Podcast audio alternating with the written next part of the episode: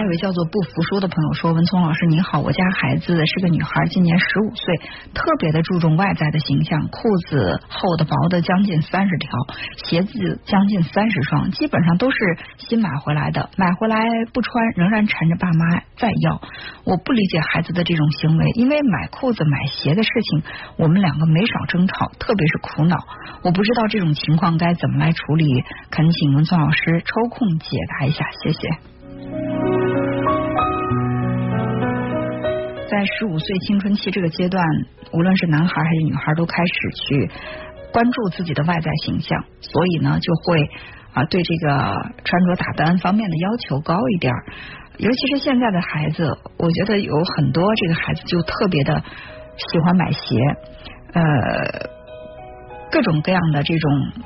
鞋吧，就是因为现在有很多的品牌，他们都会有这个主打的款式，那这些。都会成为这个孩子们之间相互去进行比较的一个流行的风向标。比如说，你买的是哪个品牌，嗯，哪个系列的？那么我买的是什么？那哪个明星穿过这款鞋？其实这个鞋本身并不是为了让脚舒适，就是这个呃功能在逐渐的削弱。更多的呢，是我穿着这双鞋代表了我对时尚的品味，甚至呢可以成为我在小伙伴。当中去炫耀，让自己在心理上具有优势的一种方式。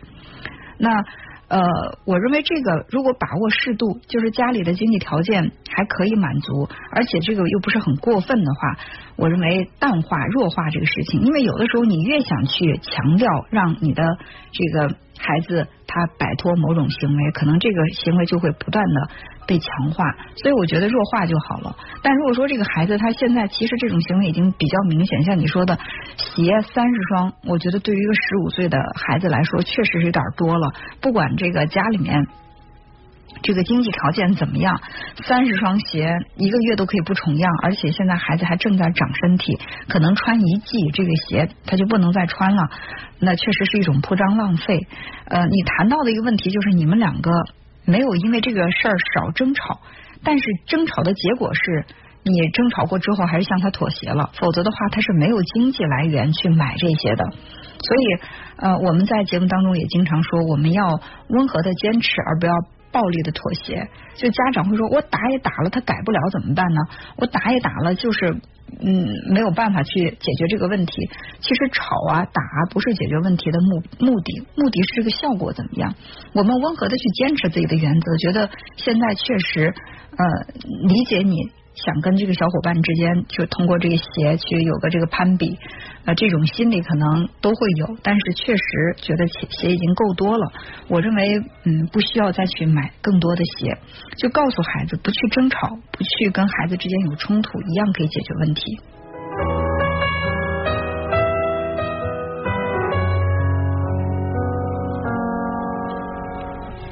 另外呢，就是我们所说的这个延迟满足。其实作为家长来说，呃，在自己的实力许可的情况之下，都是不忍心让自己的孩子吃苦的。所以经常会听到一些家长说：“哎，我小的时候喜欢这些东西，家里没条件。那现在好不容易这个经济条件改善了，孩子既然有这个要求，那不行的话就满足一下他吧。”就是家长会这样。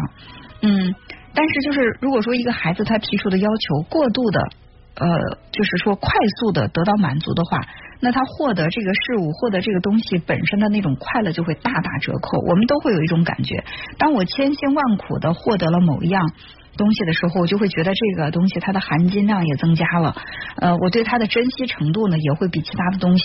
呃更高。但如果说我随意就可以得到一样东西，哪怕这个东西在别人眼中是不容易得到的，因为我获得的不费力气，所以我在心里呢对它的这个价值呢也不会把它看得很重。那么延迟满足还会让孩子他对什么事情有更多的耐性。如果说我们不去训练孩子的延迟满足，就是孩子想要什么立刻就可以得到，那他在这个生活当中他会缺少耐心。就是一旦他想要的、想获得的东西获得不了的话，孩子就会变得情绪不稳定，会变得暴躁，呃，不愿意通过。过多的、过长的努力去获得自己想要的东西，那我认为这对于他未来的这个发展其实也不是很好。所以，究其最后的一个根源性的问题，就取决于我们家长其实对孩子太过于妥协了。如果说家长不妥协，